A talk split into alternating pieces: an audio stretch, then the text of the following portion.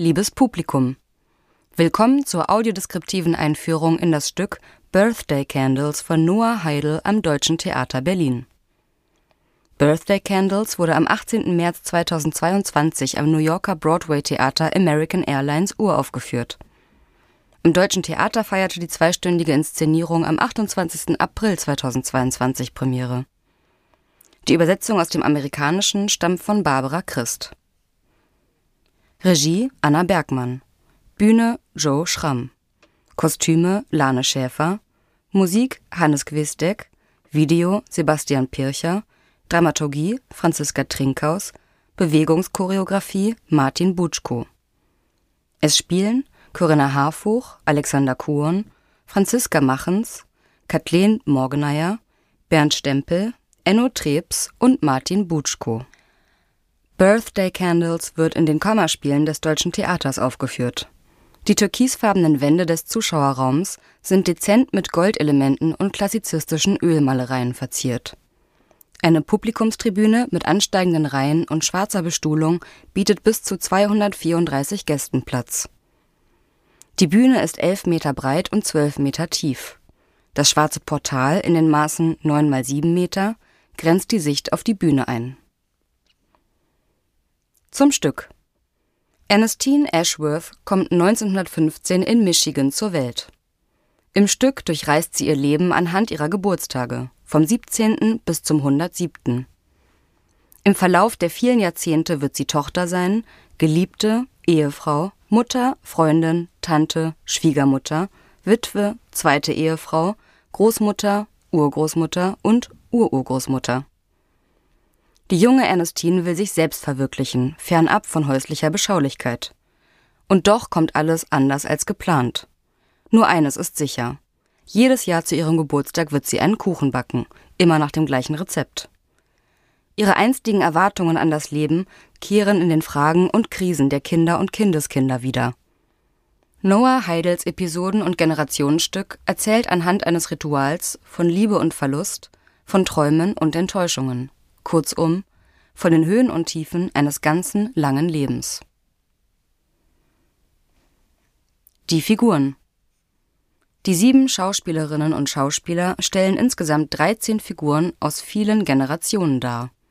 Es kommen zahlreiche Kostüme zum Einsatz, die auch den Wandel des Modestils über die Jahrzehnte verdeutlichen. Ausgestellte 50er-Jahre-Röcke, bunte 60s-Motive, 80er-Jahre-Dauerwellen, Cappies und Sneaker. Vergänglichkeit ist ein zentrales Thema im Stück. Kostümbildnerin Lane Schäfer betont das Voranschreiten der Zeit auch anhand von bunter Farbe, die sie ihren Figuren auf Gesicht und Kleidung auftragen lässt. Es ist Theaterschminke in unterschiedlichen Tönen, die fleckenhaft auf Haut und Kostümierung prangt. Zu Beginn des Stücks leuchtet die Farbe stark. Im Verlauf der Inszenierung bzw. mit dem Verstreichen der Dekaden verliert die Farbe an Intensität. Die Figuren erinnern somit an verbleichende Fotos. Nur die Hauptfigur Ernestine Ashworth, gespielt von Corinna Harfuch, erscheint immer ohne Farbe. Ernestine trägt stets dasselbe Kleid und dieselbe Frisur. Sie ist die einzige, die sich optisch nicht verändert. Corinna Harfuch ist Ende 60, 1,70 groß und schlank. Sie hat kleine blaugraue Augen und volle Lippen. Als Ernestine hat sie hüftlanges, hellblondes Haar, das ihr mal offen über den Rücken fällt, mal im Nacken zum Pferdeschwanz gebunden ist. Während des gesamten Stücks trägt Ernestine ein knielanges schwarzes Glitzerkleid mit kleinem V-Ausschnitt und ellbogenlangen Ärmeln. Das Kleid ist aus einem weichen und federnden Material gefertigt. Der Rock schwingt bei jeder Bewegung sanft mit. Die kleinen Glitzerpartikel im dunklen Stoff funkeln im Bühnenlicht wie Sterne am Nachthimmel. Dazu trägt Ernestine schlichte schwarze Riemchenpumps. Anfangs zieht sie sich einen knöchellangen hellen Bademantel über und läuft barfuß. Mit kleinen, subtilen Gesten stellt Harfuch das Älterwerden der Hauptfigur dar. In jungen Jahren tänzelt sie leichtfüßig umher, später geht sie etwas steifer. Zum Schluss, im hohen Alter, stöckelt sie ganz langsam und gebückt über die Bühne. Bernd Stempel spielt Kenneth, Ernestines Nachbarn, ältesten Freund und treuen Wegbegleiter. Stempel ist Ende 60, 1,94 groß und von kräftiger Statur. Kenneth tritt mit einer schwarz gerahmten Brille mit runden Gläsern auf. Als Jugendlicher trägt er eine dunkle Schirmmütze über dem blonden Haar, einen schwarzen Anzug mit knielanger Hose und dunkelbraune Lackschuhe. Mit Mitte 40 hat er ein weißes Hemd und eine schwarze Hose an, noch später ein gemustertes lila Hemd und eine weinrote Samthose. Gegen Ende hat Kenneth eine Glatze und erscheint in einem schwarzen Frack mit weißem Hemd, weißer Weste und weißer Fliege. Der tollpatschige Kenneth bewegt sich plump und ungelenk. Ständig fällt ihm etwas herunter. Seine Geburtstagsgeschenke für Ernestine sind stets dilettantisch oder gar nicht eingepackt. Alexander Kuhn spielt Ernestines Schulfreund und späteren Ehemann Matt sowie auch den jungen Will, Urenkel der beiden. Kuhn ist Anfang 40 und sportlich schlank. Er hat markante, breite Augenbrauen, ein spitzes Kinn und dichtes, kastanienbraunes Haar. Als Teenager trägt Matt Hemd, Polunder und knielange Knickerbocker, dazu schwarze Lackschuhe. Mit Mitte 40 bindet er sich eine schwarze Krawatte um, zieht einen dunkelblauen Cardigan über das Hemd und trägt eine karierte Anzughose. Jahre später steht er in einem edlen schwarzen Anzug in der Küche und gegen Ende des Abends in einem hellen, ausgeleierten Cardigan. Als Urenkel Will trägt Kuon ein Käppi, ein langärmliches Shirt, kurze Hosen und blaue Chucks. Das sind knöchelhohe Stoffschuhe mit Schnürsenkeln. Kathleen Morgeneyer spielt Ernestines Mutter Alice, Ernestines Tochter Maddie sowie Urenkelin Ernie. Morgeneyer ist Mitte 40, 1,64 groß und sehr schlank. Sie hat große blaugraue Augen und geschwungene Lippen. Als Mutter Alice mit dunklem Haar trägt sie eine aufwendige Flechtfrisur, eine braune gemusterte Küchenschürze über einer hellen geblümten Seidenbluse und einen schwarzen Stiftrock. Tochter Maddie hat volles schwarzes Haar, das zu einem langen Pferdeschwanz geknotet ist. Maddie trägt einen engen schwarzen Rollkragenpullover und eine rubinrote Siebenachtelhose zu spitzen, schwarzen Ballerinas. Anfangs bewegt sich Maddie graziös und anmutig über die Bühne. Später, mit Ende 20, geht sie gekrümmt wie eine alte Frau. Sie trägt ihr Haar dann kurz und tritt in einem schwarz-weißen ärmellosen Kleid mit Bubikragen auf. Als Urenkelin Ernie hat Morgeneyer schulterlanges platinblondes Haar. Ernie betritt die Bühne in einem weinroten Samt-T-Shirt und einem bodenlangen Rock im selben Farbton. Dazu trägt sie weiße Turnschuhe. Enno Trebs spielt Ernestines Sohn Billy. Trebs ist Mitte 20, sehr groß und sportlich kräftig mit dunkelblondem Haar und blaugrünen Augen. Der junge Billy hat ein weiß geblümtes schwarzes Hemd an, eine schwarze Lederjacke, dunkle weite Jeans und schwarze Stiefeletten. Er tritt betont lässig auf, die Hände meist in den Jackentaschen. Mit Anfang 30 trägt er ein grau-weiß kariertes Sakko, eine silbrig-weiße Anzughose und Lackschuhe. Als älterer Herr erscheint Billy in einem schwarzen Anzug und schwarzem Rollkragenpullover. Zum Schluss hat er zum Rollkragenpullover eine helle Stoffhose und braune Lederschuhe an. In der letzten Szene des Stücks spielt Trebs noch John, den Nachmieter von Ernestine. Er trägt dann Boxershorts und ein weißes T-Shirt.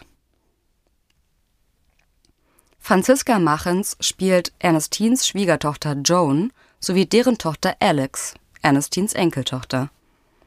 Machens ist Ende 30, 1,75 groß und schlank. Sie hat große blaue Augen. Als Billys Frau Joan ist ihr kinnlanges rotblondes Haar gewellt. Sie trägt ein roséfarbenes Kleid mit Blümchen, Schleifchen und ausgestelltem Rock. Dazu beigefarbene Lackschuhe mit Schleifchen und eine trägerlose schwarze Klatschtasche. Später tauscht sie das rosa Kleid gegen eines mit schrillem Sixties-Muster. Enkelin Alex hat ihr langes rötliches Haar zu zwei Zöpfen gebunden. Sie trägt ein dunkelviolettes, gemustertes Minikleid und lila Stiefeletten. Alex zieht später ein langärmliches, bonbonrosa Blazerkleid mit Gürtel an. Ihr dichtes Haar mit Pony ist stark tupiert. Zum Schluss spielt Machens noch Beth, die Nachmieterin von Ernestine und Lebensgefährtin von John. Beth hat einen babyblauen Frottee-Bademantel und Schlappen an. Und es gibt noch eine letzte Figur. Der Choreograf und Tänzer Martin Butschko tritt für eine längere Tanzperformance in einem knallorangenen Anzug mit langem, wasserstoffblondem Haar auf. Er verkörpert Ernestins Goldfisch Atman, der normalerweise in einem kugelförmigen Glas sein Leben fristet. Hin und wieder erscheint Atman als stummer und beobachtender Teilnehmer etwas abseits der anderen. Butschko ist Mitte 40, groß und athletisch. Die Bühne Einziger Schauplatz des Stücks ist die Küche von Ernestine. Diese ist in einen großen Quader aus hellem Holz eingelassen, der mittig vorm Publikum steht. Der Quader ist vorne und hinten offen und nimmt einen Großteil des Bühnenraums ein, denn er misst in der Breite sieben Meter, in der Tiefe vier Meter und in der Höhe sechs Meter. Ernestines Küche wird wie ein Guckkasten vom Quader eingerahmt. Um den Quader herum verläuft ein Holzsteg, der zu allen Seiten einen Meter breit ist. Die Figuren können aus der offenen Küche einen Schritt hinunter auf den Steg machen, der vorn den Bühnenrand bildet. Nur etwa eineinhalb Meter trennen den Steg von der ersten Zuschauerreihe. Quader und Steg befinden sich einen Meter über dem Bühnenboden. Die Küche. Mit einer Fläche von vier mal drei Metern ist der schlichte Raum sehr klein. Zu fünft wird es schon eng darin. Alles hier ist aus hellem Holz. Der Boden, die Wände, die Decke sowie die Module der L-förmigen Einbauküche an der linken Wand und der Rückseite. Links steht eine Keramikspüle mit Spülschrank und kleiner Arbeitsfläche. Darüber ist ein Hängeschrank mit zwei Türen angebracht. Nach hinten begrenzt wird der Raum durch eine Küchenzeile mit drei großen Türen und einem Ofen. Die Küchenzeile erstreckt sich über die gesamte Raumbreite. Meist ist die Arbeitsfläche komplett freigeräumt. Dadurch wirkt die Küche leer und unbewohnt. Über die knapp einen Meter hohe Küchenzeile kann das Publikum in den Bühnenraum hinter dem Quader blicken. Oft ist nur die Küche beleuchtet. Die restliche Bühne bleibt komplett dunkel. Das Klavier. Hinter dem Quader, in der dunklen Bühnenmitte, steht ein kleines, niedriges Podest mit einem schwarzen Klavier. Vom Publikum aus ist es schwer zu erkennen. Die Küchenzeile verdeckt die Sicht darauf. Lediglich der Kopf der Person am Klavier überragt die Arbeitsfläche. Die Rotationen. Auf der Bühne gerät alles in Schieflage, denn die Küche kann sich in der Vertikalen drehen, und zwar langsam und stets nach rechts. Dadurch erinnert der Quader an eine Waschmaschine mit rotierender, eckiger Trommel. Küchenboden und Wände innerhalb des Quaders bilden dann Schrägen. Mal steht die Einbauküche Kopf, mal ist die linke Wand mit Spüle und Hängeschrank unten, dann wieder steht die Küche auf einer Kante im 90-Grad-Winkel. Die Drehungen werden durch eine robuste, schwarze Metalltrommel mit Gitterstruktur erzeugt. Die riesige Trommel befindet sich innerhalb des Quaders und ist von vorn nicht zu erkennen. Sobald die Trommel rotiert, verändern die Küchenwände konstant ihre Position. Was vorher unten war, ist dann oben und bewegt sich wieder weiter in seine Ausgangsposition. Die Figuren müssen sich entgegen der Rotation bewegen, klettern, rutschen und schlittern. Später bewegt sich auch der ganze Quader von seiner Position vorn in der Mitte fort. Er gleitet im Kreis über die Bühne und verändert damit auch seine Ausrichtung zum Publikum.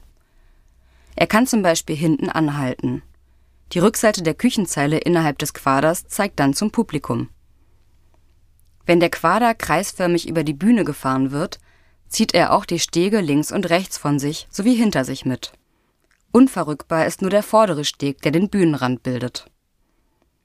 Steht der Quader seitlich zum Publikum, wird auch die gigantische schwarze Drehtrommel sichtbar. Die groben, mechanisch rotierenden Metallstangen erzeugen eine bedrohliche Wirkung. Wandert der Holzquader nach hinten, so entsteht viel Platz zwischen ihm und dem vorderen Steg. Dann steht das Klavier auf seinem kleinen Extrapodest in der Bühnenmitte im Fokus. Außerdem werden kleine vierstufige Treppchen sichtbar, die von den Stegen auf den Bühnenboden führen. Die Treppchen sind schwarz und somit in der Dunkelheit der Bühne meistens kaum wahrzunehmen. Die Requisiten. Es kommen nur wenige Gegenstände zum Einsatz. Für das alljährliche Kuchenbacken werden im Spülschrank auf der linken Seite eine Rührschüssel und drei kleine Schälchen aufbewahrt. Im Hängeschrank darüber liegt ein Schneebesen bereit. Gleich zu Beginn des Stücks bekommt Ernestine zum 18. Geburtstag einen Goldfisch in einem kugelrunden Glas geschenkt.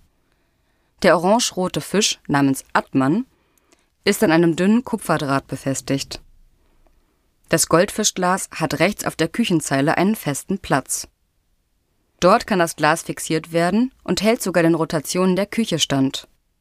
Goldfisch Atman kann also als einziger auf dem Kopf stehen.